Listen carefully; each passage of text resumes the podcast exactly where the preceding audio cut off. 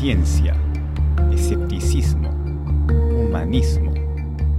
Esto es La Manzana Escéptica. Hola, bienvenidos a La Manzana Escéptica, un programa promovido por la Sociedad Secular y Humanista del Perú que busca popularizar la ciencia, sus teorías y contenidos en un lenguaje que esté al alcance de todos.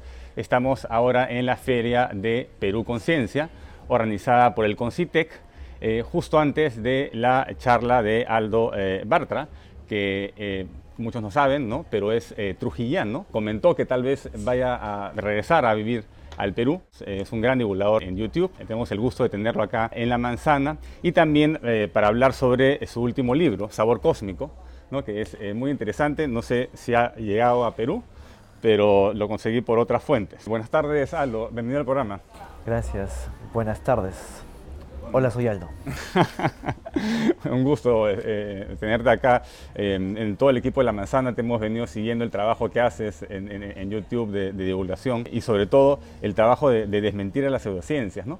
¿Por qué crees, a, tu manera de ver, que es importante que la divulgación científica llegue a las, redes? Porque, bueno, ahora todo está en las redes.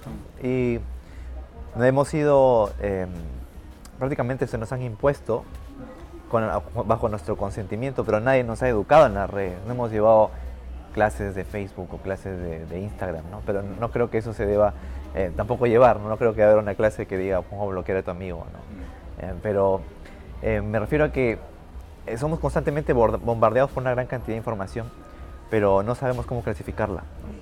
La mayor parte de las personas ven algo y porque lo ven sensacional o porque lo ven llamativo, plac, compartir, plac, compartir. Oh, esto significa con lo que pienso, compartir.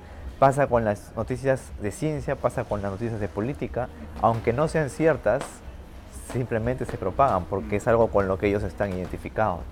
Mucha gente eh, comparte esas noticias porque cree que son verdaderas, pero ni siquiera las ha revisado y no ha revisado las fuentes, ¿no? Y se propagan estas noticias falsas, ¿no? Y basta que aparezcas en dos o tres medios importantes y la mayoría de gente las cree, ¿no? Como, eh, es justo sobre la, la, charla que vas a dar ahora a las 8 de la noche, ¿no? Sobre cómo identificar estas noticias falsas, ¿no? Tengo un video al respecto, pero lo que voy a, voy a hacer en la charla, voy a enfocarlo un poco desde el lado de la ciencia. Em, voy a hablar sobre el pensamiento crítico también, que es necesario. voy a hablar sobre la lógica, sobre los hechos, cómo podemos diferenciar, eh, cómo podemos empezar de, de, una lógica em, sólida para llegar a una verdad, pero principalmente sobre el pensamiento crítico, ¿no? que no está muy difundido en, en, los, en, los, en, los, sistemas, en el sistema educativo, en los colegios. Debería haber pensamiento crítico, ahora más que nada, porque justamente estamos eh, bombardeados con esta información que nos llega de todos lados. Sí, yo creo que es importante que haya ciencia y a la vez escepticismo, ¿no? estos dos pilares ¿no? del que hablaba Carl Sagan eh, y normalmente se, centra en el contenido científico. La gente piensa que la primera ciencia es contenido, ¿no? pero no sabe que también lo pueden utilizar para ser escépticos. Se estudia, por ejemplo, la tabla periódica o las leyes de Newton, pero se piensa que el método científico no sirve mucho para cuestionar a otras creencias. Yo creo que parte de la, de la tarea del googleador es exponer a las pseudociencias. ¿no? Claro, bueno, eso es lo que hago mayormente en el canal. Intento no atacar directamente a nadie, pero intento al menos hacer notar de por qué es que te están engañando, ¿no? por qué esto es falso.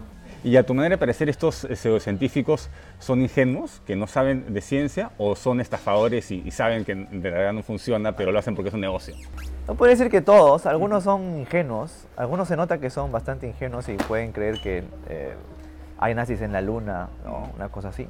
Pero otros sí tienen muy, muy consciente de que eso es lo que vende más y eso son lo más peligroso porque tienen unas voces de galanes de radio y esos se engatusan más, con, te hipnotizan, ¿no? Un tipo así, un personaje que teníamos en los 80, político que ganó las elecciones y mírenme los ojos, están quedando dormidos, ¿no?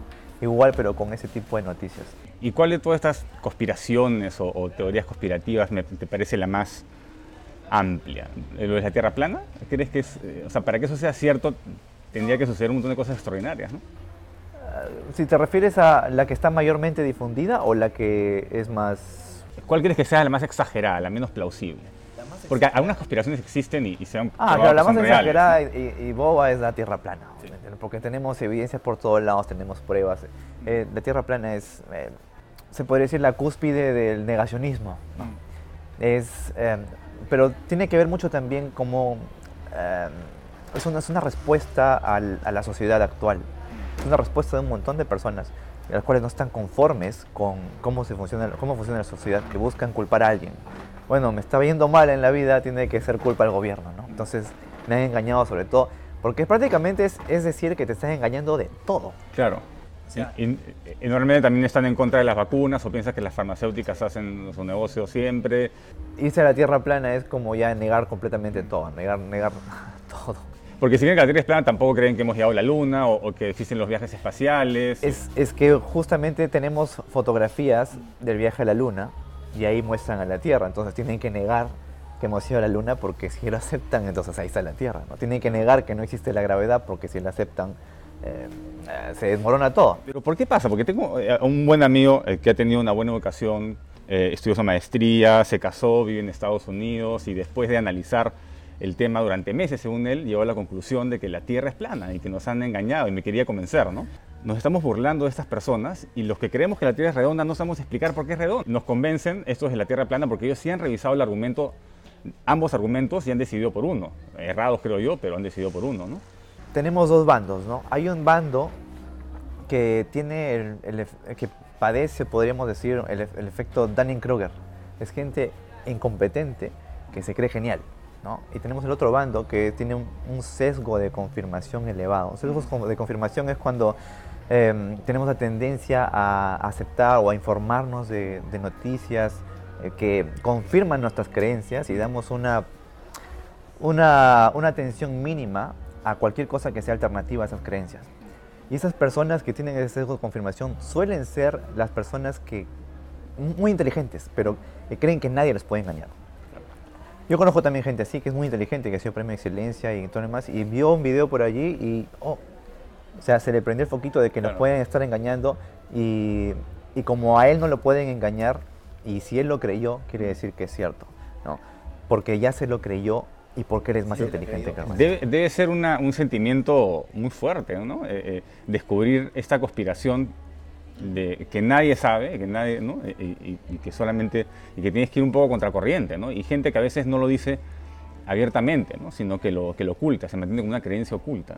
Es que apela, apela a las emociones, ¿no? O sea, lo que hacen, por ejemplo, los canales de misterio y los que propagan este tipo de pseudociencias también, es apelar a, este, a, este, a, este, a esta necesidad que tenemos como humanos de... Porque todo lo tenemos, yo incluso lo tengo, de que ocurran cosas fantásticas, de que la vida sea más emocionante de la que es. A mí también hoy estoy manejando y me gustaría que aparezca un dinosaurio corriendo haciendo footing por el costado. ¿no? no pasa nada.